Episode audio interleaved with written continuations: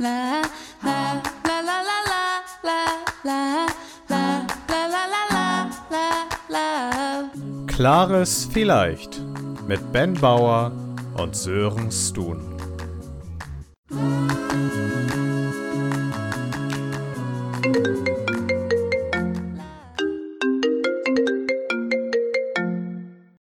Hallo Ben, schön, dass du anrufst. Hi Sören, ich bin schon mitten am Packen und das geht mir tierisch auf die Eier und da musste ich an dich denken. Du musst mich fragen, wie es mir geht. Ja, wie geht's dir?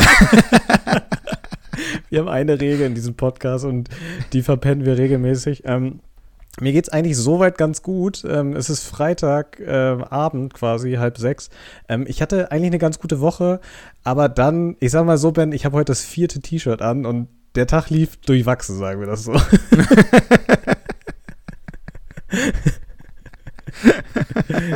aber ansonsten eigentlich ganz gut. Wie geht's dir?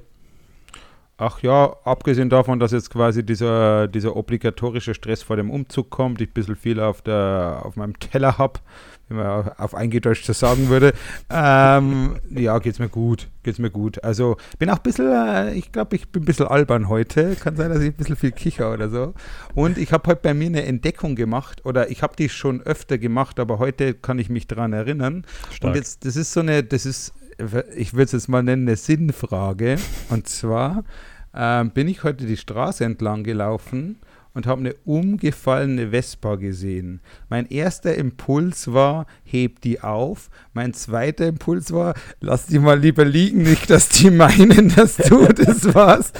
Und ich, das ist mir bestimmt schon eine Milliarde Mal in meinem Leben Mhm. passiert und ich habe noch nie sowas aufgehoben. Und jetzt wollte ich mal deine Meinung zu wissen. Ja, ich denke das eh- jedes Mal beim, also ich denke das eher beim Müll, aber bei einer Vespa hatte ich das jetzt ehrlicherweise noch nie. Mein erster Gedanke war gerade, ob da jemand gegengetreten hat und dachte, es wäre ein Tretroller.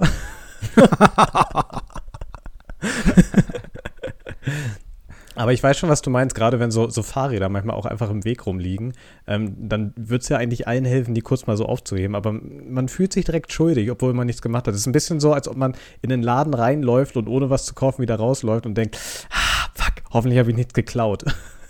Ja, gerade in solchen Läden, da, es gibt doch, also keine Ahnung, sagen wir mal Deko, die ein bisschen schicker ist oder so, oder in dem Schuhladen, all eyes on you, ganzen Tag war Ja. keiner drin, so, brauchen Sie was? Nee, ich will nur mal schauen. Und dann fühlst du dich schon genötigt, äh, genötigt irgendwie die Flipflops zumindest zu kaufen, damit irgendwie der, der Karma von dir ablässt. Aber hier bei dem Roller heute war es halt wirklich so, oder, also ich konnte es fast gar nicht sehen, also mein mein innerer Ben hat gesagt, heb den auf, weil es wirklich war richtig schade, äh, dass der da auch so rumliegt und so weiter. Aber ich hätte es nie im Leben gemacht, weil ich Angst gehabt hätte, jemand sieht mich und sagt, der hat den Roller umgeworfen. Und ich frage mich dann auch immer, welchen Vorteil hat es, wenn du den aufstellst? Weil der Schaden ist ja wahrscheinlich schon angerichtet, indem der hingefallen genau. ist. Genau, ich glaube auch. Und die Person kommt ja irgendwann und sieht dann, der Roller ist umgefahren. Und vielleicht, um sich noch schöner zu Ich reden, dachte auch gerade. Wenn der, wenn der Roller ja wieder stünde und da wäre die Schramme auf der Seite, dann würde die Person vielleicht denken, wurde mutwillig Oh. kaputt gemacht. Ja. Und jetzt kann man aber schon auch zum Beispiel äh, Schlussfolgern, gestern war es ja sehr windig in München. Und außerdem, Ja. also wenn du den wieder aufstellst, kann es ja sein, dass er nochmal hinfällt oder auf die andere Seite fällt. Also, Mhm. Ja, siehst du. ja, also es ist absolut und legitim, dass du das so gemacht hast, weil du müsstest ja eigentlich noch einen Zettel holen, sagen, hey, ich habe den wieder aufgestellt, aber es ist nicht mein Kratzer, ich weiß aber auch nicht, wer es war. Und da so einen halben Monolog aufschreiben, während der Dude, der den Zettel dann bekommt, dann denkt, ja, cool, danke für nichts. Zerkratzt ist er trotzdem. Dann äh, tatsächlich, also es hat es schon öfter gegeben, aber ein, ein Kumpel von mir hat auch mal so einen Zettel am Auto gehabt, wo dann dort stand, sorry, ich schreibe nur den Zettel, weil die Leute mich anschauen und ich möchte eigentlich nicht dir meine Nummer hinterlassen. Äh, sorry dafür. Hast du dich geschämt, als du den Zettel geschrieben hast? Bisschen. Aber es ist ähnlich, wie wenn ich an einer kaputten Vespa vorbeigehe, die umgefallen ist. Ja. Cool, ich glaube, ich glaub, genauso hangeln wir uns heute durch die Folge. Ich habe auch noch eine Beobachtung, Ben, und du bist ja der Fußballexperte von, von uns beiden auf jeden Fall, von vielen anderen wahrscheinlich auch. Ähm, es gibt ja den, den Elfmeterpunkt, ne? Mhm. Warum wird der Elfer eigentlich Elfer ausgesprochen und nicht Elfer? Was? Okay, ja, das ist, das ist eine, ist eine Aussch Der Elfer. Ich sag das, glaube ich, gar nicht. Ich sage einen Elfmeter oder einen Elfer. Ne, ich würde auch mit, mit W, ja. Ich glaube, das kommt aus dem Skandinavischen. Das ist richtig komisch, warum das nicht eine Elfer ist. Ja, das klingt einfach so hart. Das möchte ja keiner, oder? Ja, bei Helfer funktioniert es ja auch. Ich sag Helfer. könnt, ihr mal, könnt ihr mir mal helfen? Versuchen wir die Folge, die F alle so weich auszusprechen. Das wäre ein bisschen lustig. Neues, das ist ja wie. Also, ich habe gerade überlegt, ob da irgendwo ein F drin ist. Ja, das, das versuchen wir. Und dann, äh, äh, dann haben wir, sind wir schon. Äh, das funktioniert prima. Das schneiden wir nicht raus. Die Leute dürfen auch sehen, dass auch wir nicht immer perfekt sind. Perfekt, meinst du? Perfekt, ja. Dass auch wir nicht immer perfekt sind. Und äh, deswegen können wir auch jetzt denen sagen, um was es heute in der Folge geht, nämlich um Vorbilder. Ja, oder, oder Mentoren. Und deswegen die klassische Sören-Frage, Frage, Ben, bist du ein Mentos? Ja, ich glaube, dass ich äh, überdurchschnittlich oft nicht gut rieche. Also nein. Aber du hast das Thema vorgeschlagen. Ähm, Vorbilder und Mentoren. Magst du uns kurz, jetzt kommt das Wort des Podcasts, magst du uns kurz einführen? Einwühren meinst du? Einführen. Ja, da will ich uns kurz ein. Ja, es war jetzt nicht wieder mal nicht so ein Thema, das hatte ich eher wieder so im Backlog. Das war auch sowas, wo ich schon mal einen Blogartikel drüber schreiben wollte, weil mich das, also ich habe sowas definitiv, weil mich das schon beeinflusst. Ich habe immer wieder mal Vorbilder, gerade beruflicher Natur gehabt, aber auch verschiedenster äh, verschiedenster Natur, wo ich sage, okay, die können auch nicht sehr viele Dinge besser, sondern vielleicht auch mal nur eines. Und gerade in so einem Thema, bei mir ist es halt ja verschiedene Head of Sales oder verschiedene mhm. Teamlead, die auch immer alle so ein Stück weit anders waren, obwohl ich aber von jedem was mitgenommen habe. Von einem Chef ähm, kann ich jetzt nicht so weit ausholen, aber da war, war kein Head of Sales. Da habe ich auch Dinge mitgenommen, wo ich mir sage, so will ich es nicht machen. Also ein Schreibtisch, ein Anti-Mentor. Anti Maus, ein Kugelschreiber. Ja, ich habe hier noch etliche Ladekabel und so. nee, deswegen, das war so ein Thema, was mehr so ein Backlog war und was aber mich schon beschäftigt, weil ich glaube schon, dass, also wenn man so kramt, dass, glaube ich, jeder irgendwelche Vorbilder hat und da geht es gar nicht mal nur so im beruflichen Sinne, sondern selbst irgendwie, keine Ahnung, im Sport. Da habe ich zum Beispiel diese Entdeckung, an mir mal gemacht, dass so Fußballprofis schätze ich immer als Erwachsener ein als mich. Jetzt kann irgendwie der Alfonso Davies, der glaube ich ist 2014 geboren, 2014, äh,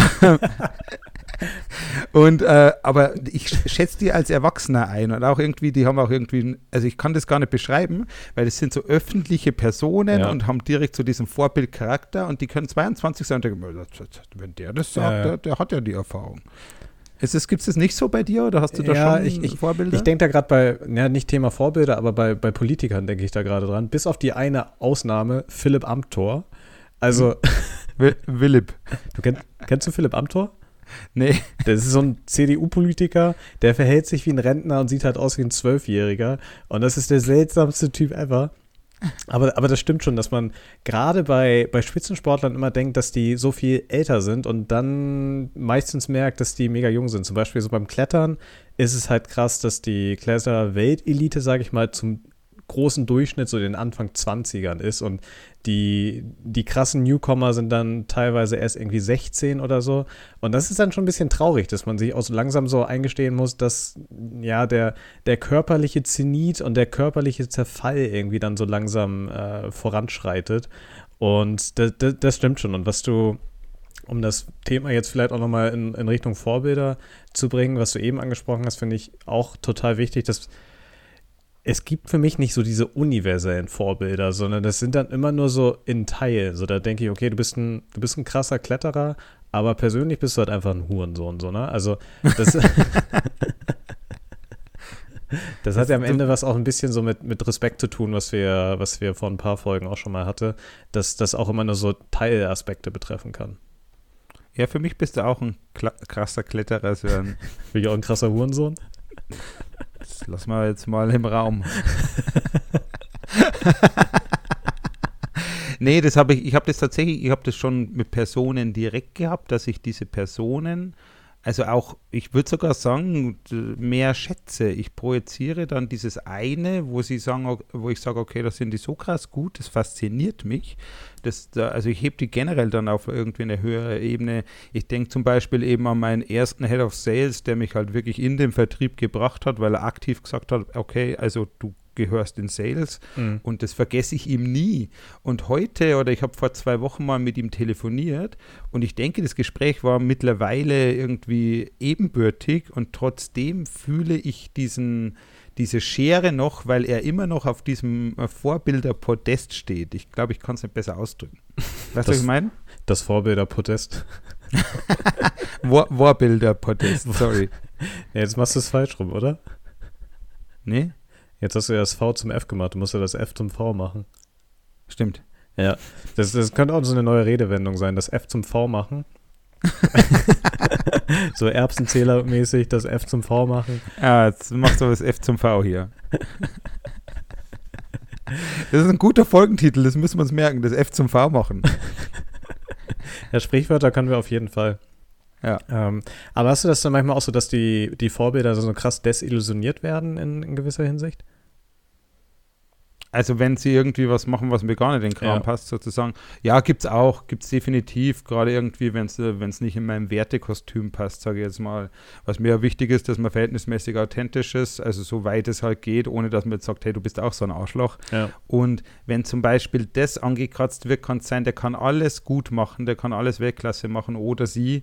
Und wenn der aber sich dann herausstellt als unehrlich zum Beispiel, ja. da kriege ich krasse Probleme. Und dann kippt es schon. Aber ich habe wirklich ein paar kennengelernt, gerade auch, also sehr, sehr mentorig, sehr auch väterliche Natur. Ich meine, einen davon kennen wir ja, da kann ich sehr positiv berichten, den hast du ja noch mit bei dir im Unternehmen, äh, den, den, guten Max, der ja also Wel der weltbester Schafhirte ist, aus meiner Sicht. Das ist, der weiß einfach, wie man, aus meiner Sicht, für mich war das immer so, wie man mit Menschen umgeht, der weiß, wie er dich bei Laune hält, der weiß, wie er irgendwie sagt, okay, mach hier mal deinen Weg und so. Und es gibt, es gab sehr viele, es gab auch einen, wo ich wirklich sage, so Ziehvatermäßig, der mir schon Dinge gesagt hat über, über, Vertrieb, die sollte ich an der Stelle vielleicht noch gar nicht wissen, nur um mir da den Weg zu mhm. ebnen, weil er mich mochte. Und es gab da sehr viele irgendwie, wo ich, wo ich zu aufschaue. Aber auch bei diesen Personen gibt es Dinge, wo ich mir denke, okay, also jetzt nicht explizit, aber mal als Beispiel, ja, da hättest du keinen über den Durst trinken müssen, den hättest du nicht anschreien ja. müssen, keine Ahnung, da, diesen Witz hätte ich nicht gebraucht, gibt es auch. Ja, ja, ja, okay. Ähm, es, ist, es ist witzig, dass du den, den Max ansprichst, weil wenn ich an meinen Mentor denke in dem Unternehmen, dann ist das eigentlich eher der, der Philipp, einer unserer Gründer ähm, und ehemaliger Geschäftsführer, ähm, der ja jetzt seit kurzem erst ähm, das Unternehmen verlassen hat aus, aus verschiedensten Gründen und mit dem ich aber so, so eine ganz komische Historie habe, sage ich mal, weil es, es gab mal eine Phase, da haben wir zusammen gewohnt in London in einem Apartment und wenn du als Praktikant in einem Unternehmen anfängst und dann direkt erstmal mit dem, mit dem CEO vom Unternehmen zusammenziehst, dann, dann macht das schon was Besonderes mit deiner, mit deiner Beziehung. Also einerseits halt, dass man, ich will jetzt nicht sagen, den Respekt verliert, aber so diese Berührungsängste verliert. Aber natürlich auch, dass man so auf privatem Level dann viel, viel näher dran ist und man auch ganz anders reden kann. Und das hat sich auf jeden Fall bei mir auch durchgezogen, dass ich mega viel von ihm gelernt habe, äh, mir teilweise auch Sachen sicherlich abgeguckt habe, wo ich halt dachte, ja, okay, coole Eigenschaft oder sowas. Oder dieses, so wäre ich auch gerne, zu dem man dann so ein bisschen aufblickt. Aber ja, äh, sicherlich auch Aspekte, wo ich sage, ja, das hätte ich jetzt wahrscheinlich auch anders gelöst oder sowas. Ja, da gibt es auch gerade, wenn du sagst, ich greife mal das so wäre ich auch gern auf. Das ist das, wo ich sage, dass ähm, diese Teilmentoren oder Teilvorbilder, wo diese Person vielleicht nur eigene, eine Eigenschaft hat, die ich gerne hätte, was weiß ich, besonders lustig, äh, besonders furchtlos, besonders in irgendwas gut technischer Natur oder so, und dann denke ich mir, ja, doch, ähm, da wären wir wieder so äh, sogar Art bei dieser Respektsache, dass ich sage, ja, okay, diese, dieses Ding hebt, die, äh, hebt den, den oder die Person bei mir schon krass hoch. Und das ich muss schon sagen, dass ich mir das sogar mehr oder minder suche oder dass es mir gut tut, wenn ich eine Person über mir habe, die noch so viel stärker ist. Ja. Also in den Dingen, wo ich auch gern gut wäre.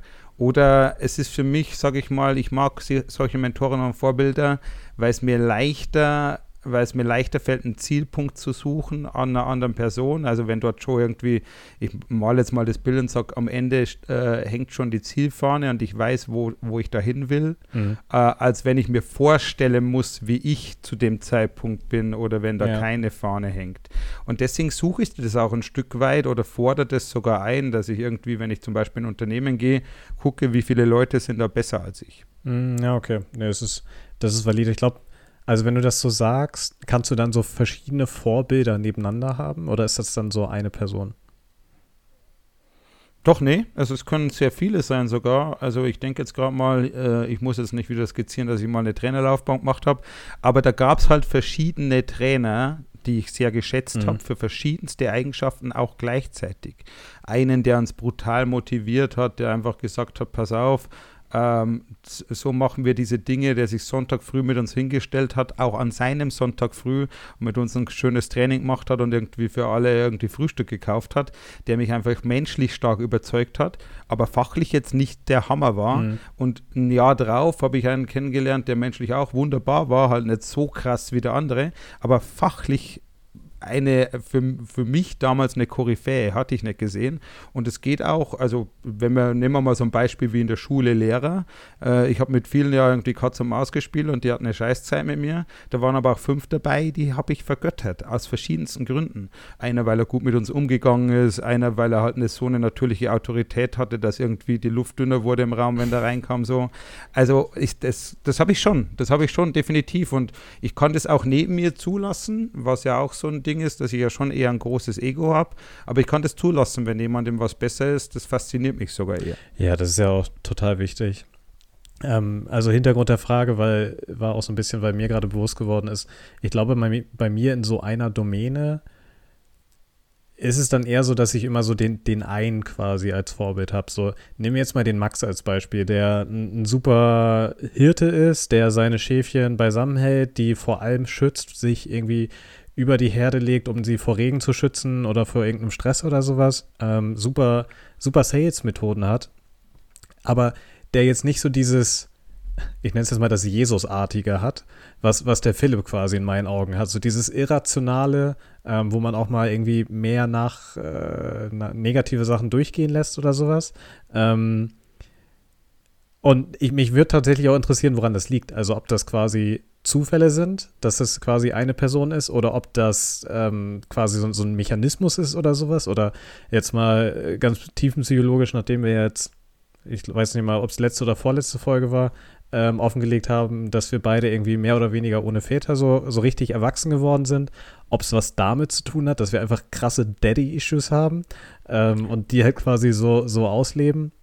Das würde mich schon mal interessieren, also wie da so die, die möglichen Zusammenhänge sind. Ja, ich glaube schon, dass das mit reinspielt. Also zum einen ist, glaube ich, eine Wertschätzungsfrage. Zum anderen ist es auch eine Zeitpunktfrage, weil als ich zum Beispiel im Vertrieb gekommen bin, war ich absolut nicht zufrieden mit dem, wie alles lief. Ich war noch zu Hause in Passau, hatte jetzt keinen sehr gut bezahlten Job, habe auch festgestellt, okay, dieses Agentur-Marketing-Zeug, wo ich immer dachte, das wird mein Leben, das ist es gar nicht. Habe mich umbeworben äh, eben damals und habe gesagt, okay, ich ziehe zumindest nach München, da verdiene ich mehr Geld sozusagen ja. für Marketing. Habe mich bei Marketing beworben, äh, also bei der Firma damals, habe mich für eine Marketingstelle beworben und mein Heiland dann quasi hat mich angerufen und hat gesagt, hallo Ben, ich bin der Michael, wir hätten dich gern dabei, aber du bist Sales. Und da stellst du mir heute ja. noch die Gänsehaut auf, weißt du, weil also einfach, das war so ein Moment, da war ich noch völlig geschwommen, auch in meiner Persönlichkeit überhaupt nicht gefestigt, muss ich sagen, nicht so wie das heute ist. Meine Werte weder verstanden noch gekannt. Und dann kam einer und hat zu mir gesagt, hey, aber ich kann dich sehen. Und tatsächlich hat er es ja richtig gesehen. Also ich gehe heute auf in meiner Arbeit, selber wäre ich hätte es den nicht gegeben, wäre ich heute vielleicht mit meinem ganzen Leben nicht so zufrieden. Mhm. Also das muss man so sagen. Und ich glaube schon, dass das auch eine Zeitpunktfrage ist und dass das auch eine Frage ist, wie groß der Impact ist. Und so wie du es gerade skizziert hast, das ist ja ein Stück weit ähnlich. Du kommst als Praktikant wohin, siehst den ersten Chef deines Lebens, sage ich jetzt mal, und dann liefert der, weißt du? Ja. Ja, das, das stimmt wohl. Es ist auch interessant, wie es manchmal einfach nur so ich weiß gar nicht, ob wir da schon mal im Podcast drüber geredet haben, so diesen, diesen einen Auslöser gibt, wo dann auf einmal du vor so einer äh, vor so einer Weggabelung in deinem Leben stehst und dann sagt halt einer, nee, du gehst jetzt rechts lang. Und hätte halt nicht gesagt, dass du rechts lang gehst, wärst du halt irgendwie längs gegangen oder geradeaus gegangen und wärst halt quasi heute nicht da, wo du, wo du irgendwie bist. Ähm, du wärst irgendwo anders und das wäre vermutlich auch gut und geil, aber du wärst halt nicht da. Und das, das finde ich irgendwie immer ganz spannend, sowas mal zu reflektieren, welche Gabelungen da eigentlich so im, im Leben vorhanden waren, wo, wo eine Sache, wenn die nicht so gewesen wäre, dann wäre jetzt alles anders einfach. Boah, das können wir mal basteln. Da machen wir jetzt einen harten Cliffhanger rein, Ja. weil da machen wir die nächste Folge einfach über Schicksal. Ich Oh. bin gar nicht so ein, ich bin gar nicht so ein hier esoterischer Astro, was weiß Ja. ich was Typ, aber es gab schon solche Dinge, wo ich, äh, wo ich definitiv sage, oder wenn ich mir einfach nur die Reihe, äh, Reihe ansehe, warum ich heute jemand kennenlerne, das ist ja passiert, weil da war ich, bin ich da nicht hingegangen, da habe ich das gemacht und da habe ich das gemacht und hätte ich das gemacht, dann wäre ich heute gar nicht, würden wir uns nicht unterhalten. Also da glaube ich, kann man eine richtig schöne Folge basteln und Ja. da haben wir einen mega Cliffhanger jetzt. Und mit diesem Cliffhanger stürzen wir uns jetzt, glaube ich, direkt in ein paar Niemals ohne, um die Leute direkt abzulenken. Ja, aber auch nur ein paar oder ein paar plus eins, weil ich habe ja schon in, im Vorgespräch gesagt, ich habe keine, weil mir ist es, mir ist nicht so richtig eingefallen, was ich zu Mentoren niemals ohne sagen ähm, kann. Von daher würde ich das Feld heute mal dir überlassen. Ja, so, also ich muss sagen, für mich sind es einfach Themen, die sich wirklich ergeben haben und ich Mhm. schreibe dir ja mittlerweile vielleicht äh, Exkurse in unsere Folgenvorbereitung. Ich glaube, der Sören macht das eine Stunde vorher und ich mache das zehn Minuten vorher. Ich weiß es nicht. Also es fällt uns irgendwie unter der Woche schon was ein. Aber ich habe schon ein paar niemals ohne und zwar, also in dem Fall Mentoren oder Vorbilder niemals ohne. Ähm, das ist mehr ein Wunsch und ist auch schon passiert, sich irgendwann auf Augenhöhe zu unterhalten. Mhm. Und das ist für mich was ganz, ganz Schönes. Es ist zweimal in meinem Leben so passiert. Ich habe einen dieser Trainer skizziert, der fachlich so gut war. Und ein paar Jahre später haben wir gemeinsam eben diesen Talentstützpunkt geleitet. Da gab es nur drei Trainer. Und in diesem Setup bin ich erstens viel besser geworden und zweitens war ich auf gleicher Stufe sozusagen. Und es war für uns beide, glaube ich, ein sehr schönes Gefühl, wo er noch irgendwie, wo ich als 15-Jähriger rumgehackt habe, er mich trainiert hat und gesehen hat, okay, das hat ihn so fasziniert, dass er heute das Gleiche macht wie ich. Das war mal die Mhm. Eins. Und das Zweite war tatsächlich dieses Gespräch vor zwei Wochen, wo ich mit dem einen geredet habe, der mich in Sales geholt hat, wo wir dann auf, also wir haben auf einem Level gesprochen, einfach über vertriebliche Themen. Ich hatte ja da vor Tuten und Blasen keine Ahnung vorher, also verrückt. Ja. Ke- Keine Chance. Und Ja. das finde ich sehr, sehr schön. Das tut mir sehr, sehr gut auch. Aber ist ihm bewusst, wie sehr er dich geprägt hat? Ja, ja, das weiß er. Ich sage das, ich erzähle die Geschichte relativ oft sogar. Also ich glaube, ich habe den bisher, seit ich, seit ich äh, ihn eben getroffen habe, in jedem Bewerbungsprozess erzählt. Mhm. Weil die Leute fragen ja, warum bist du in Sales? Dann sage ich, ja, aber ich eine coole Geschichte, weil eigentlich wollte ich da noch gar nicht hin, bis mir jemand gesagt hat. Und die habe ich, glaube ich, schon oft erzählt und das weiß er schon auch, ja. Und erzähl, rede ich auch mit ihm drüber, muss er selber lachen. Ist das, ist, erzählst du das so als klassische Heldenreise dann? Ja, natürlich. nee, der ist auch ein Storyteller vor dem Herrn. Auch das habe ich von ihm gelernt. Wenn ich gefragt werde, was mich bei ihm am meisten fasziniert, ist es genau das. Also der erzählt auch keine, äh, der erzählt Geschichten wie kein anderer. Und das fasziniert mich heute noch an ihm. Jetzt hat er quasi dieses Overall-Mentoren-Dasein verloren, weil ich ihn in, in Teilen eingeholt habe. Aber noch heute ist er neben mir der Beste, den ich da kenne. nee, aber wirklich, also ist, da, halt bockstark und das ist ein total schönes Erlebnis. Ich weiß nicht, du hast dich ja in der Zeit ja auch krass entwickelt bei Testbirds und ja auch dort deine Karriere bisher gemacht und das muss sich ja bei euch auch verändert haben. Also dein Rad muss ja auch irgendwann mehr Gewicht gehabt haben, gehe ich von aus zumindest. Ja, total, total. Ähm, und das ist auch in letzter Zeit dann auf jeden Fall immer auf Augenhöhe gewesen, ähm, die, die Unterhaltung, weil ja, also ich war halt auch als, als neuer Mitarbeiter nie scheu, halt in großer Runde meinen Mund aufzumachen und Fragen zu stellen und auch mal nervige Fragen, sage ich jetzt mal. Also wenn 80 Leute in der Präsentation sind, dann irgendwie zu fragen, und wie ist es denn eigentlich damit? Und damit dann auch mal den, den Finger in die Wunde zu legen.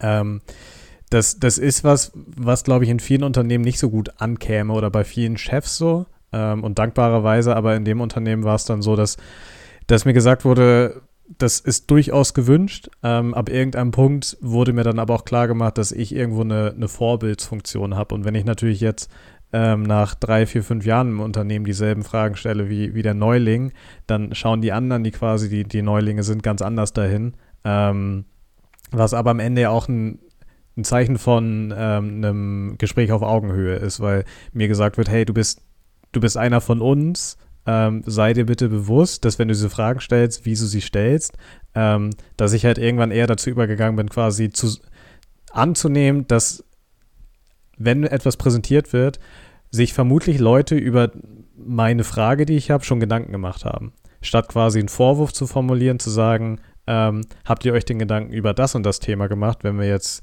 jetzt fällt mir natürlich spontan kein Thema ein, aber wenn wir jetzt sagen, wir stellen jetzt auf, äh, auf Briefe statt E-Mails um, dann quasi zu sagen, ja, und was Gute ist jetzt mit der. Umwelt? Kla- Klassischer Schritt halt in einem Startup, ähm, st- statt, statt zu sagen vor versammelter Runde, was und was mit der Umwelt, sondern zu sagen, ja, und also wie die Umweltaspekte, was sind denn da eure Gedanken zu? So, weil meistens sind diese Sachen ja schon diskutiert worden. Es gibt dann halt einfach gute Argumente, warum man etwas tut, obwohl das halt in anderer Hinsicht nicht so geil ist. Ähm, und von daher hat sich da auf jeden Fall die, die Konversation stark verändert dann über die Jahre. Ja, ist witzig, dass du das sagst, weil das ist was, was ich jetzt, also gerade jetzt erst wahrnehme, dass das bei mir auch so geworden ist. Ich habe mich gefragt, warum es mir härter fällt, Vorbilder zu finden, was eigentlich ganz logisch ist, weil ich mich ja entwickelt habe. Aber der Groschen ist nicht so schnell gefallen, wie man meinen könnte. Und auch, ähm, ich glaube, dass ich von ganz alleine angefangen habe, irgendwann mich anders zu verhalten. Ich werde immer ein bisschen ruppig sein, ich werde immer ein bisschen äh, ein bisschen über die Stränge schlagen verbal, Mhm. aber ich sage halt jetzt nicht mehr so easy, so boom, fuck you Einkäufer, Ja. sondern so, sag so, ja, und dann haben wir den ordentlich hier durch die Manege geführt, ist auch noch hart, Ja. aber also da, da entwickle ich mich gerade stark, glaube ich, weil ich ja auch merke, dass irgendwie Leute von alleine zu mir gehen und ich merke das ja auch, dass das, also, oder mir wird es auch gesagt, sagen wir so, dass das eine Wirkung hat, was ich mache. Die sagen, okay, wenn du jetzt hier sagst, das findest du nicht gut, dann denken sich sogar die im Tech-Department, das ist scheiße. Mhm. Weißt du, und also da muss man schon ein bisschen drauf achten und das merke ich schon, dass sich das ein bisschen wandelt. Das ist auch so meine Frage an mich selber, ob ich jetzt halt an der Stelle bin, wo, wo ich für so viele Leute eine Vorbildfunktion eingenommen habe, dass, die, dass das quasi so kippt jetzt. Ja. Dass ich jetzt oben auf dem Berg bin und jetzt halt nicht mehr so viele mit dort oben sind. Ja. Ähm, In Bereichen halt. Ja, ja.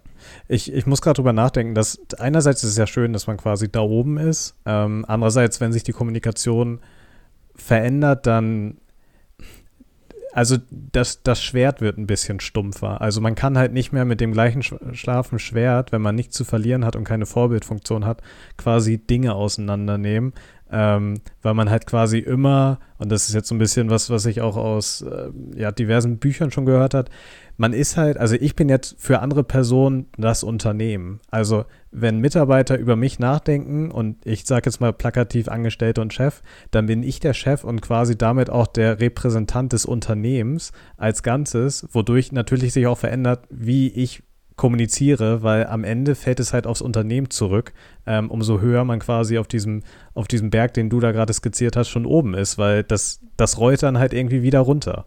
Äh, Die, die Metapher ist auf jeden Fall überstrapaziert. Ich habe gerade irgendwie so Scheißebrocken im Kopf. so ein Mistkäfer, der den Scheiß da hochrollt und dann fällt es runter. Nee, aber ich weiß, was du meinst. Also das ist so, solche Dinge kannst du dann halt nur noch mit dieser Gruppe, die auch in der Höhe ist, irgendwie hinter der Tür machen, weil du kannst ja jetzt nicht vor der Tür so hier äh, Brutus, mein Sohn, äh, abstechen. So. Das ist auch eine schöne Ja. Metapher gewesen. Nee, aber also ja, fällt mir auf, auf jeden Fall. Hast du überhaupt keine niemals ohne? Muss ich also komplett aushelfen oder wie ist das? Du musst hier alles tragen heute. Äh, Ich muss hier wieder alles. Äh, schon mal- schon mal als- Vorbild. Als Vorbereitung für den Umzug, glaube ich.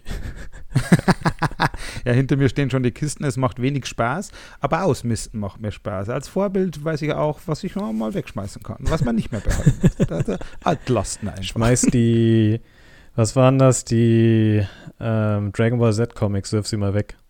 Ja, mache ich safe. Also Ja. mache ich wirklich. Es war schön mit dir, Son Goku, aber jetzt ist auch gut. Du warst jetzt zweieinhalb Jahre beim Keller und ich habe dich nicht gebraucht. Äh, fand, äh, kurz, kurzes entweder oder Dragon Ball oder Dragon Ball Z. Dragon Ball. Echt? Ja. Oh, ich fand das ab Z dann irgendwie geiler, als das dann schon so richtig Super Saiyajins gab und nicht nur dieses kleine Kind mit dem Affenschwanz. Ja, aber ich fand halt einfach, also was mich bei sowas stört, jetzt holen wir wirklich weit aus, jetzt kommt zwei, Mi- zwei Minuten Anime. ähm, ich mag das nicht, wenn es dann, wenn es so unrealistisch wird, dass man es nicht mehr ertragen kann. Wenn er quasi dann, Anime. ja, nee, also ich mag das noch, wenn er sagt, okay, ich kann mich so schnell bewegen, dass ich den fast nicht mehr sehe. Aber ich mag das nicht mehr, wenn die sagen, okay, ich habe einen Energieball, der ist ungefähr so groß wie die Erde. Und da, also da ziehe ich die Grenze. Ja, ich weiß, was du meinst. Es, es werden halt am Anfang Grundprämissen definiert und dann ist halt, ja, wir können sehr schnell laufen und irgendwann ist die Grundprämisse aber überstra- über, überreizt quasi, weil dann Genau. auch das nicht mehr logisch ist. Ja, das, das, das stört mich an Film eigentlich auch, aber an Anime habe ich nicht diesen Anspruch, muss ich sagen, oder hatte eher, weil das ist halt, pff, das ist bewegte Farbe, die da irgendjemand hingemalt hat. Ja, und deswegen habe ich bei Dragon Ball steige ich halt dann deswegen aus, weil wenn sie es gebraucht hätten, hätten sie einfach noch einen Super Saiyan 15 gemacht. Und das ist mir so ein bisschen auf die Nerven gegangen, dass die es einfach dann gesteckt haben, damit sie die Story weitererzählen können. Aber jetzt machen wir die Tür wieder zu, glaube ich. Ga- Ganz kurz, also ich meine, dein Anspruch ist, glaube ich, ein bisschen hoch an das Thema, weil am Ende reden wir über eine Serie, wo drei Minuten Content über 20 Minuten gezogen wurden, einfach nur dadurch, dass quasi Bewegungen in die unendliche Länge gezogen wurden. So zwei Charaktere laufen aufeinander zu und dann ist halt einfach von jedem Charakter so 15 Sekunden "Ah", und dann von dem Anfang "Ah", und dann von dem Ende "Ah", und dann sind halt irgendwie 20 Minuten rum. Also ich glaube, du hast da zu viel Anspruch an die Serie. Ja, vielleicht, vielleicht muss ich es mir auch wirklich, vielleicht werfe ich die Mangas doch nicht weg. Ja, Jetzt hast lies sie einfach auf dem Stuhl im Keller. Das, das fände ich übrigens überragend, wenn du da auf deinen letzten Tag nochmal wirklich den ganzen Tag rumsitzt, die Mangas liest und dann kommt irgendjemand rein, der den Stuhl eigentlich benutzt, weil das ist für den dann ja super weird. auf Ich einmal bist glaube auch, der der kriegt einen. Herzinfarkt. Einfach einen Schlaganfall. naja, Tür zu. Ich verrette mich in die Seitentür, spring rüber in mein nächstes Niemals ohne. Und zwar äh, hier Vorbilder niemals ohne, sich auch mal das Falsche zu nehmen. Das ist jetzt mal, äh, ist ein Brecher jetzt, aber das habe ich gerade bei, ich nenne sie jetzt mal Freundin erlebt, dass ich auch gesagt habe, okay, das ist ein richtig cooler Typ, den hype ich total. Und hinter dieser Fassade verstecken sich dann Dinge, die ich dann hinterher ganz widerlich finde. In, in, also emotional und einfach wie Mhm. der oder die sich verhält, was überhaupt nicht mit meinem Wertesystem einhergeht. Und ähm, da, das, wo man sich dann hinterher denkt, okay, das steckt also hinter der coolen Jeans und Mhm. hinter diesen Sprüchen, steckt also so ein Hurensohn. Und also, ja, wirklich, habe ich ein paar Mal gehabt, jetzt gar nicht, jetzt gar nicht krass oft, hatte ich Glück. Aber ich habe mir schon mal auch ein paar falsche Vorbilder gesucht, wo ich sage, okay, ja, so cool wäre ich auch gern, aber nee, so cool wäre ich nicht gern.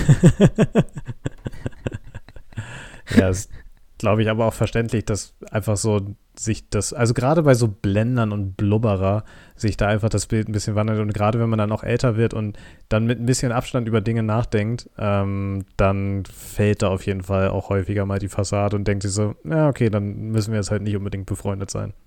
Ja, unbedingt. Das, ist, das geht im Job so weit, dass ich Gespräche so gut wie abbreche, wenn der eine volle Luftpumpe ist auf der anderen Seite. Da kann ich einen kleinen Exkurs erzählen aus letzter Woche. Und zwar äh, einem, einem Kollegen von mir, der mir zutelefoniert, jetzt nicht meiner, da, der, dem wurde sehr schnippisch geantwortet von dem Gebietsleiter und sagte, ich möchte es am besten sofort und wurde ihm keine Antworten gegeben. Und dann habe ich gesagt, äh, ja gut, Ralf, habe ich gesagt, Ralf, pass auf, schick den durch zu mir, ich häcksel den schon, den guten Mann Ja. weil, weil mich sowas unglaublich ankotzt. Ja. Dann bin ich rein und habe gesagt, ja, wir hätten jetzt die Demo machen können, aber ich kann Ihnen keine Demo zeigen, weil Sie wollten ja dem, äh, also dem Herrn K. nicht alle Informationen geben. Und dann plötzlich ist ihm aber hier die Luft ausgegangen aus seinem, seinem aufgeblasenen Arschlochschlaufboot. Jetzt, jetzt plötzlich, dann konnte er plötzlich reden. Und ich habe wirklich drauf rumgeritten, war mit ihm dann doch in der Demo, gesagt, nee, ich will das sehen, habe ihm wirklich Sachen gezeigt, die nicht genau passen. Dann hat er gesagt, ja, ich würde es gerne um, im Großraum Leipzig sehen. Sage ich, ja, ich habe es jetzt für Deutschland vorbereitet, weil sie wollen, wie gesagt. Und da habe ich ihn hart auflaufen lassen, weil das sind so, also manche, da laufen schon ein paar Missgeburten rum. Und, äh, und da, also das, das halte ich überhaupt nicht mehr aus und das gehe ich auch nicht mehr mit. Also Ja, solche Luftpumpen. Also, also jetzt, wo du, wo du das sagst, fällt mir auch was, was ähnliches ein, was zu dem Thema negative Vorbilder passt. Mhm. Ähm, und zwar hat bei uns irgendwann mal das Telefon geklingelt, so quasi über die allgemeine Leitung und ich bin dann mal rangegangen, weil ich gerade nichts zu tun hatte und das war quasi einfach mal die Null als Durchwahl gewählt und dann klingelt es halt bei allen. Und es war ein Mensch, der hat gesagt hat, ja, ich würde gerne mit der Geschäftsführung reden. Und dann habe ich ja gefragt, ja, okay, worum geht's denn? Und dann hat er irgendwie kurz zwei, drei Sachen erzählt. Und ja, okay, hatten sie dann schon Kontakt zur Geschäftsführung? Weil es ist ja Standard so, dass irgendwelche Ja. Vertriebler anrufen und sagen, ja, ich möchte mit der Geschäftsführung reden. Und ich sag mal so, wenn die Geschäftsführung mit den Leuten reden will, dann haben die meistens auch die Durchwahl von der Geschäftsführung. Ähm, naja, ich habe dann noch einmal nachgefragt, weil es kam halt sehr wenig Sinnvolles dabei raus, was der, der gute Mann da gesagt hat. Irgendwann hat der mich sowas von angepumpt am Telefon, dass ich ihn jetzt verdammt nochmal durchstellen soll. Es geht hier um viele hunderttausend Euro Umsatz und ich soll jetzt verdammt nochmal ihn durchstellen. Ähm, na, ich habe dann natürlich erstmal au- auf Weiterleiten gedrückt, habe mich 30 Sekunden mit meinem Kollegen nebenan unterhalten, was er dann so zu Mittag isst, habe dann irgendwann zu einer anderen Kollegin durchgestellt. Ähm, die Kollegin meinte, der Typ war super nett so. Also das war nur seine Taktik, um quasi an der, ich sage Ja, jetzt ja. mal übertrieben gesagt, Vorzimmerdame vorbeizukommen. Witzigerweise, rate mal, wer das Budget jetzt verantwortet, wofür er quasi angefragt hat. Den will ich extra nochmal anrufen einfach. ja, das wird noch ein sehr interessantes Gespräch, wenn ich den das erste Mal kennenlerne. Ja, da e- einen werfe ich jetzt auch noch rein aus der Rubrik, weil einfach, einfach so, so, solche eher, eher arschigen äh, Geschäftspartner. Einer, einer hat mich jetzt, ein, da war ich ein halbes Jahr bei Building Radar und hat mich ein bisschen gefräst, äh, was das überhaupt für eine scheiß Software ist und so weiter. Und ich habe dem das nicht mal verkauft, sondern ich habe den Account übernommen, als ich da hingekommen bin und ließ wenig mit sich reden und hat gesagt, das ginge alles gar nicht und wir finden das nicht gut genug. Und jetzt haben wir halt irgendwie sehr, sehr früh äh, gefunden, dass äh, Apple in München äh, investiert, früher als andere, bevor es wirklich in der Zeitung war. Und das, diesen Artikel haben wir gepostet auf LinkedIn und dann habe ich ihn vertagt. Aber ist er noch Kunde bei euch? nee, tatsächlich ist er nicht mehr Kunde, ja. Und äh, haben wir gedacht, vielleicht hättest du es gern gewusst. einfach Schön nochmal nachgetreten. ein Dienst von mir an ihn. ja, genau, das war mein zweites Niemals ohne. Und jetzt noch, jetzt noch ein drittes, weil da, da möchte ich so mein größtes Vorbild aller Zeiten dann ehren. Und zwar hier, ähm, ja, jetzt nicht meine Mama, meine Mama ist auch ein Vorbild, ganz klar. Aber hier Vorbilder niemals ohne, den auch mit 100 Jahren noch anzuhimmeln. Und das sind dann wirklich solche Sportvorbilder. Ja. Und ich schwör's dir, wenn ich, wenn ich, wenn ich, wenn ich 85 bin und Franck Ribéry ist 90, ich wisch dem auch die Spucke weg. Ja, das ist witzig, dass du das sagst. Und jetzt auch passend zu diesem ganzen Thema mit der Royal Family. Ich hatte meine britische Vertriebskollegin und die, sie sagt, hat wirklich ohne Witz gesagt, das größte Vorbild, was sie im Leben hat, ist die Queen. ich bin nicht drauf klargekommen. Ich verstehe es bis heute nicht, wie man so eine tausend Jahre alte Frau als das größte Vorbild, also ich meine, die, die macht ja nichts. Die hat halt ein paar, paar äh, People of Color geknechtet mit ihrer Familie und ansonsten hat die ja auch nicht viel geleistet im Leben. Ja, ist gut. Aber es ist, äh, ist da verankert. Das ist eine schöne Vorbildkultur. Ja, ja, ja, aber es stimmt schon, wenn, wenn Leute dann so Oliver Kahn als Vorbild nehmen, wo ich mir denke, ja, oder äh, äh, das, das, das finde ich mal witzig, wenn so, so alte Schauspieler und Musiker irgendwann mal einfach sterben, weil sie alt sind und dann alle so überrascht und schockiert sind, wo ich mir denke, ja gut, ich meine, der Mensch ist 80, hat seit 40 Jahren eigentlich nichts Produktives mehr geleistet, was ich jetzt anhimmeln kann. Also klar ist das schade, aber es ist jetzt nicht, also es ist jetzt nicht der Verlust, der so porträtiert wird, weil ich verliere ja nichts mehr. Also ich profitiere ja auch nicht mehr, wenn die Person jetzt noch, noch 100 Jahre gelebt hätte. Nee, bin ich bei dir. Also, äh, wir haben eh noch nie einen Shitstorm bekommen, deswegen kann ich da jetzt nochmal reintreten. Ich finde das auch unglaublich, also ich kann gar nicht, ich, mir fällt das Wort nicht dafür ein, wie, wie, wie komisch ich das finde, weißt du? Missgeburtig. Wenn, äh, wenn, wenn irgendwelche, Einfach wegignoriert. ja, habe ich gemacht. Ja, komm, find ein Wort. Nee, ich finde es, also ich finde ich finde es ganz, ganz, ganz, ganz schlimm, wenn Leute einfach hergehen und sagen, okay, und ganz ist wirklich schlimm, dass es zum Beispiel Michael Schumacher nicht gut geht und dass er einen Unfall hatte, aber der ist nur berühmt, in Anführungsstrichen, weißt du? Wenn bei mir irgendwie meine Nachbarin den gleichen Unfall hat, dann trauert um die auch keiner, weißt du? Ja. Und das finde ich, finde ich eine ganz schlimme Eigenschaft von Menschen, dass sie sagen, ja, okay, dann da ist das schlimm, weil bekannter. Also das Ja. verstehe ich wirklich nicht. Überhaupt nicht. Ja, es, es ist sehr random. Also ich kann, ich kann diesen Teil nachvollziehen, wenn man sagt, oh, ich verbinde damit voll viele persönliche Emotionen. ähm, das kann ich nachvollziehen. Also wenn man dann diesen, diesen einen Song hört oder sich dran erinnert, wie man irgendwie morgens um sechs auf dem Sonntag aufgestanden ist, um hier den großen Preis von Australien oder sowas zu sehen, dann, dann kann ich das nachvollziehen, dass diese Erinnerung quasi da ist. Aber wenn, wenn der Mensch halt irgendwie seit 40 Jahren dann nicht mehr das getan hat, wofür ich ihn damals irgendwann mal schön fand, weswegen ich diese Erinnerung habe, dann ist halt so, ja, okay, mit, mit 80 kann ein Mensch von uns gehen. So, das, das ist ein völlig legitimes Alter. Und das, weiß nicht, ja, diese übertriebene Trauer ist dann ein bisschen, bisschen verlogen, das stimmt schon. Außer es waren halt Knaller-Songs wie Eisgekühlter Pommelon.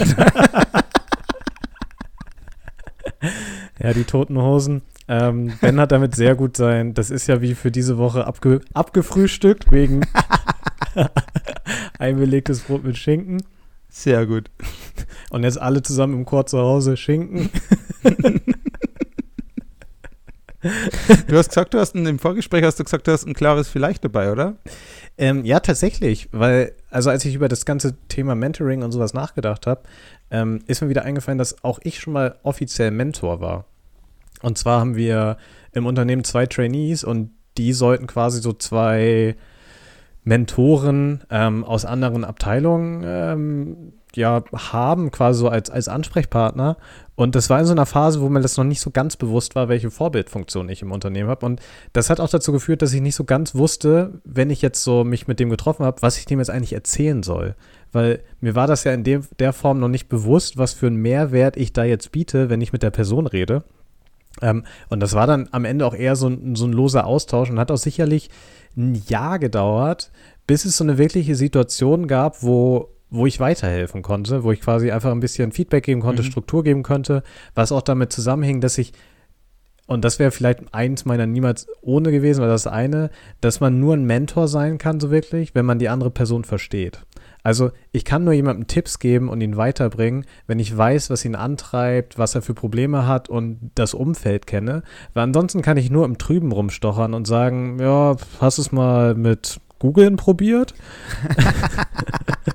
ähm, weil das, bringt der Person halt nichts und diese, diese persönliche Ebene da erst aufzubauen und sowas. Und deswegen, das ist so ein, so ein klares Vielleicht, dass ich halt irgendwie da Mentor war, ohne wirklich zu wissen, was ich ihm jetzt irgendwie vorgeben soll und was da jetzt mein, mein Plan ist. Und dass er sich, glaube ich, auch so ein Jahr lang gedacht hat, ähm, pff, ja, cool, dass wir uns jetzt alle zwei Wochen treffen. Aber ja, wir reden halt eigentlich nur privat, weil irgendwie wusste ich auch nicht so in, in der Phase nicht so richtig, was, was mein Zweck und mein Mehrwert ist.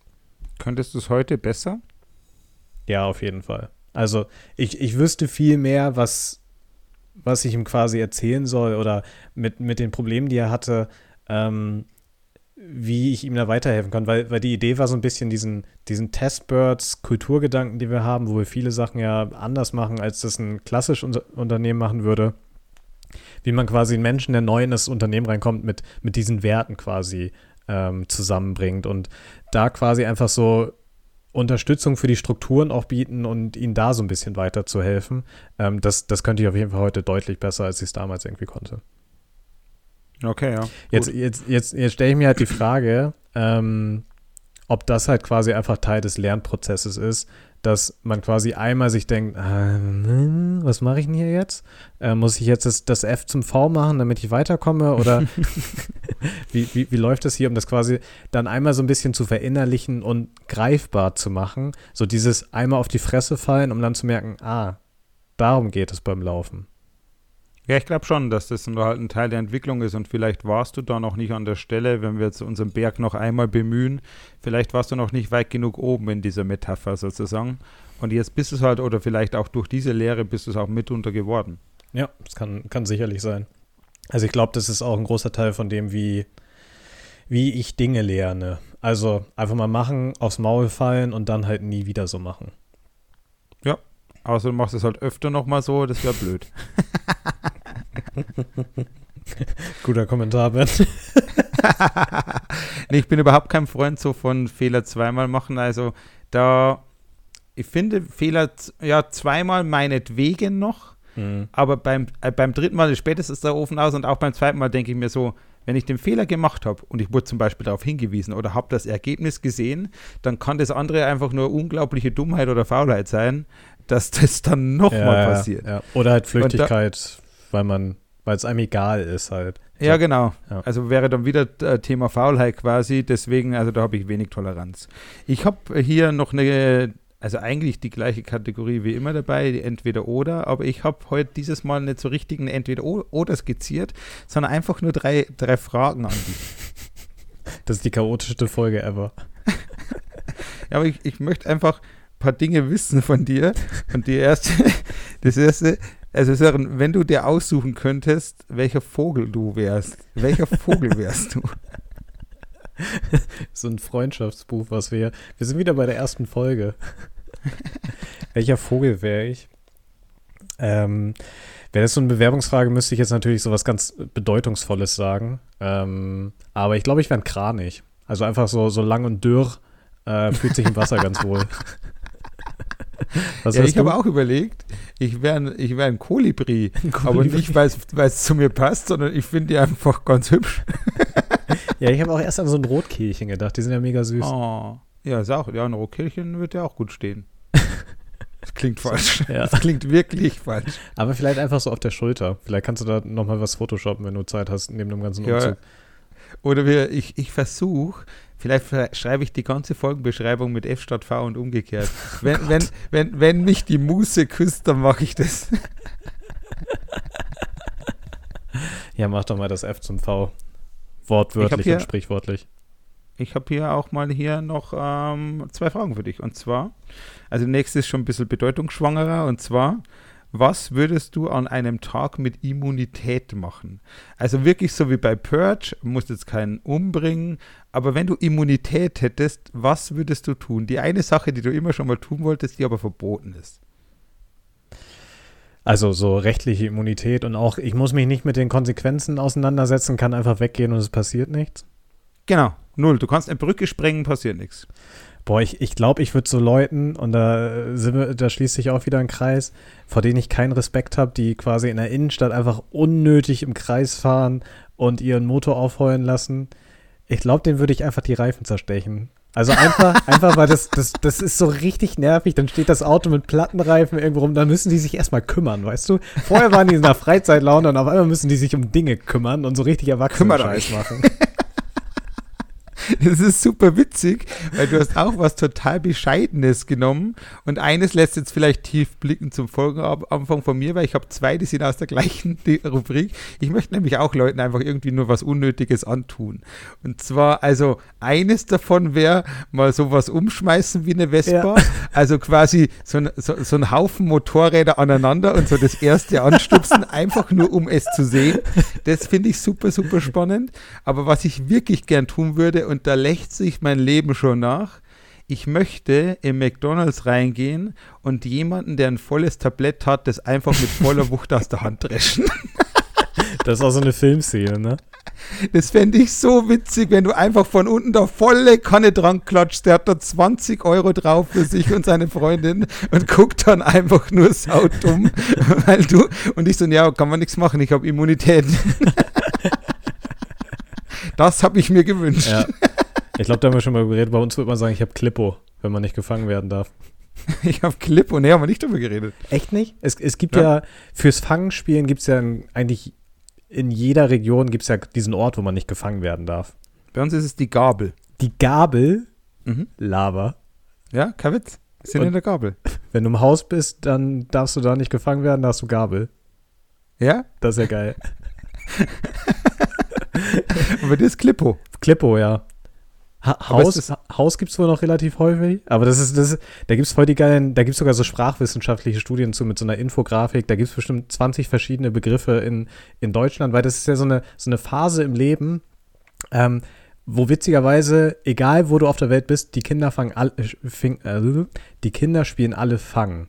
Und die spielen auch alle ein ähnliches Konzept von Fangen, aber weil da ja noch nicht so der rege Austausch ist mit, mit Sprache, also die, die sind ja nicht auf LinkedIn am Netzwerken, um zu gucken, wie jetzt hier die anderen Kinder Fangen spielen, entwickeln sich quasi überall so ganz regionale Begriffe, die dann irgendwie so von den Eltern weitergegeben werden. Und das verliert man ja auch irgendwann total, weil als Erwachsener tauscht man sich seltenst darüber aus, wie jetzt der Ort heißt, wo man nicht gefangen werden darf.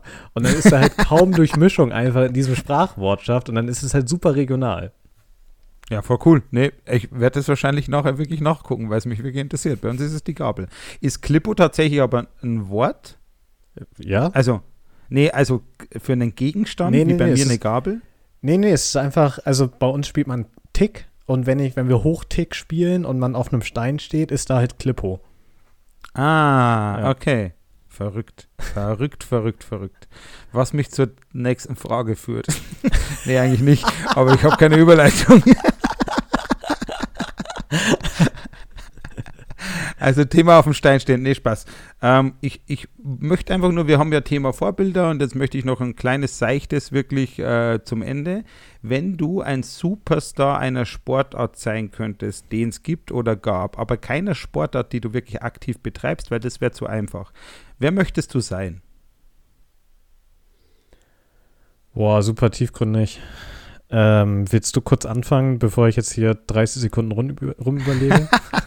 Ja, ich muss sagen, ich, also jeder weiß, ich bin Fußballaffin ohne Ende. Ich wäre gern Roger Federer. Oh, Weil, Also es gibt kaum einen, da kriege ich Gänsehaut direkt, den ich so elegant finde wie Roger Federer, weil hier auch andere Tennisspieler in meinem Laien wissen, wie hier Djokovic oder Nadal, die sind durchtrainiert, die haben einiges geliefert, aber der Federer, der ist einfach eleganter. Also ich glaube, der könnte mit jedem Ding, dem bräuchte er nicht mal einen Schläger, der könnte irgendwie einen Pappkarton nehmen und kann trotzdem einen Topspin schlagen. Ich finde Ja. den so elegant in seinem ganzen Auftreten, seiner ganzen Art und Weise. Wenn ich so ein Star wäre, dann wäre ich Roger Federer. Ja, der Roger Federer ist ein geiler Typ. Also es gibt ja, ich weiß nicht, ob es nur ein Witz ist oder wirklich ein Interview, dass er gefragt wurde, ähm, was die Vorteile von der Schweiz sind und er wohl geantwortet hat, naja, die Flagge ist ein Riesenplus. genau mein Humor.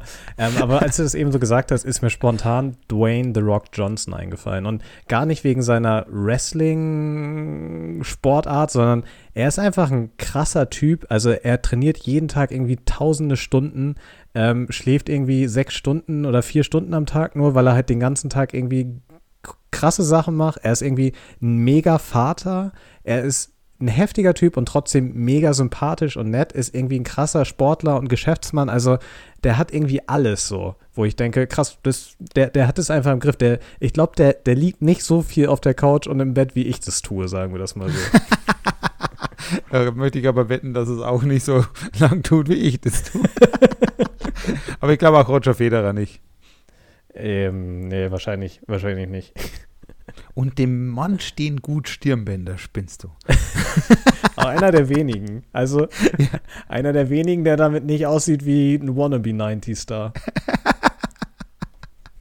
Ja, ich finde, wir haben es irgendwie schön äh, durch die Freitagsfolge geschafft. Ganz im Gegensatz zu allen anderen Wochentagsfolgen, die wir haben.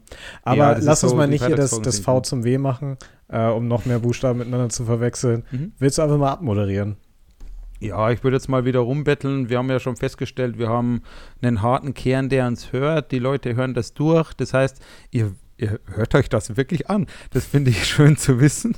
Und ähm, ich würde aber trotzdem mal wieder rumbetteln. Erzählt mal irgendwelchen Leuten, dass wir cool sind und warum wir so cool sind und dass wir echte Vorbilder sind und dass wir auch als Mentoren gut taugen würden. Und ja, nee, Aber würde erzähl mich ihnen bitte auch, dass sie, tut. dass sie einschalten sollen, nicht nur, dass wir cool sind. Also Genau, also am besten direkt jetzt, dem Moment, wo es hört, hier Call to Action, direkt jetzt auf Teilen drücken in Spotify oder auf Apple und direkt an jemanden weiterschicken. Da steht dann eh dieser total schöne Text, wo die eh nicht merken, dass das generisch ist, wie ich habe eine Show für dich. Hör das auf Spotify. Und äh, in diesem Sinne, wir hatten eine Show für euch. Schönes Wochenende. Nee, scheiße, schöne Woche. Ciao. Ciao. La, la, la,